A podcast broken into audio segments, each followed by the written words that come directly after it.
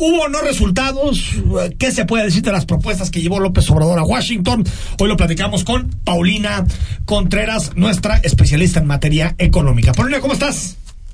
Hola Enrique, muy buenas noches. Pues con gusto saludar, saludarte y saludar también al auditorio, Rodrigo también eh, saludarte y justamente pues tocabas eh, dos puntos importantes. Primero, pues bueno, el dato de inflación eh, que se daba a conocer esta semana que pues alcanza un 9.1%, se esperaba que fuera alrededor de 8.8%, sí, en Estados Unidos, como bien lo dices. Y es un dato que nuevamente rompe la barrera y, estamos hablando de más de 41 años los que no se veía este nivel de inflación. Y de ahí que las propuestas llevadas por el presidente López Obrador, pues eh, se pusieran sobre la mesa justo en el marco de poder mitigar la inflación en materia conjunta. Pero pues bueno, yo no sé en qué momento, lo digo, digamos, este, como análisis un poco, pues siendo irónica, pero una de las propuestas y una de las más importantes con el abasto de combustibles y de energéticos. Y una de sus propuestas versa sobre garantizar el abasto por parte de México de combustible en la frontera para que los norteamericanos eh, pues puedan ahora sí que abastecer. abastecer nosotros te ayudamos, Joe Biden, no te preocupes, nosotros tenemos gasolina para tirar para arriba y más barata, y además con nuestros impuestos. Entonces, digo, yo no sé si realmente estaban convencidos o era una cuestión más anecdótica, pero esta, su primer propuesta de garantizar doble el doble abasto de combustible en la frontera, pues bueno, a todas luces suena descabellado. Y más considerando que ya hace algunas semanas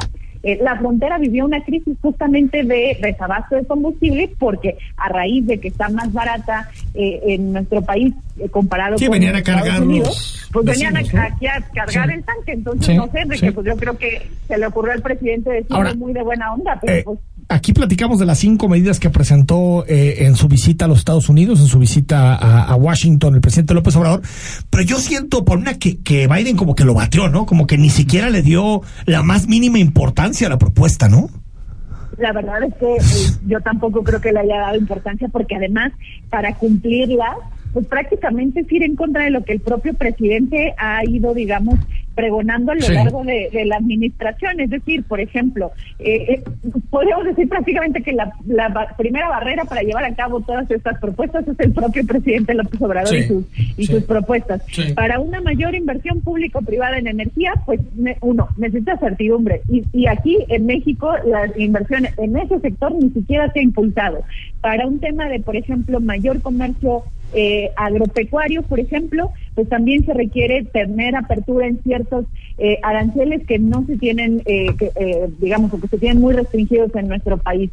para el tema de quitar aranceles a ciertos también, pues bueno, hay un tratado México, Estados Unidos y Canadá que hay algunas restricciones. Para la inversión en gasoductos, pues yo no sé qué, de dónde pretende sacar más infraestructura. Es decir, yo creo que eh, Biden escuchaba eh, el larguísimo discurso y, seguramente pues se reía de estas propuestas o yo no sé si por eso se fue tan tranquilo a su gira por el Medio Oriente este, pensando en que eso le va a dar la solución a la inflación en Estados Unidos, Enrique. Oye, antes de que te pregunte Rodrigo de la Rosa, eh, tal vez lo que los medios más cercanos a López Obrador cacarearon estos últimos días es la prometida inversión en lo que resta del sexenio de un monto total de 40 mil millones de dólares. No entiendo bien si tiene que ver con inversión solo de Estados Unidos o inversión del mundo o inversión de, no sé qué, pero bueno, ¿esto es realizable, eh, Paulina, o simplemente son datos al aire?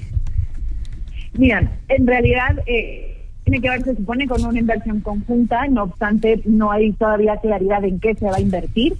Eh, habría que esperar porque además, pues, eh, no podemos perder de vista que el tema de las inversiones, y justo hablamos de la certidumbre o la certeza jurídica, pues es algo que en ciertos sectores, pues está, digamos, siempre ahí como en ese temor de que se puedan concretar y que no te las vayan a echar para abajo. Entonces creo que la inversión o el anuncio viene bien, digamos, pero eh, pues sí, con esta eh, salvedad o esta espera quizá a que eh, se, concreten más hacia finales del sexenio que ahorita realmente, y pues bueno, fue más bien un anuncio como para dejar algo sobre, desde mi perspectiva, como para dejar algo sobre la mesa en esta visita. dólares me refería, 40 mil millones de dólares, que son en torno a unos 800 mil millones de pesos. De inversión de cara, inversión extranjera de cara a 2024. Rodrigo. Sí, Paulina, buenas noches. En, en vaya, en, en todos los diarios, entre ellos Excelsior, se da, se da cuenta de unas declaraciones de el ingeniero Carlos Slim, que estuvo por allá y, y decía en las declaraciones que se han recogido que el TEMEC no ha sido suficiente y que ha, digamos, quedado a deber a más de dos años de que se puso en marcha.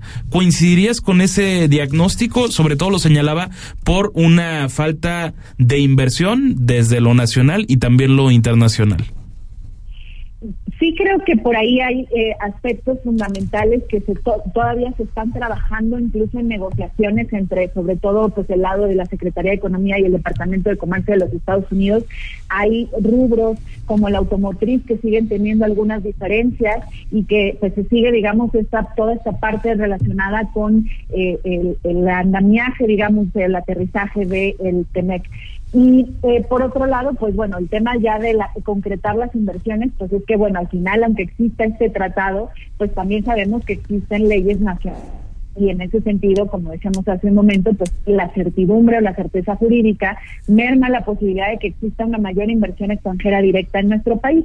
Ciertamente no se ha derrumbado, incluso hemos tenido trimestres eh, pues con eh, datos positivos comparados con eh, trimestres previos o semestres previos, pero mucho ha tenido que ver como más con la parte de reinversión de utilidades y no necesariamente con nuevas inversiones. Y particularmente el tema energético, ahí sí hay un desplome en el cual ya no solo es que no exista una mayor inversión, sino incluso hay desinversión. Entonces, en ese sentido, pues sí, no se ha visto reflejado como se quisieran las cifras, pero porque eh, pues los inversionistas ven esta falta, digamos, de certeza en las reglas del juego.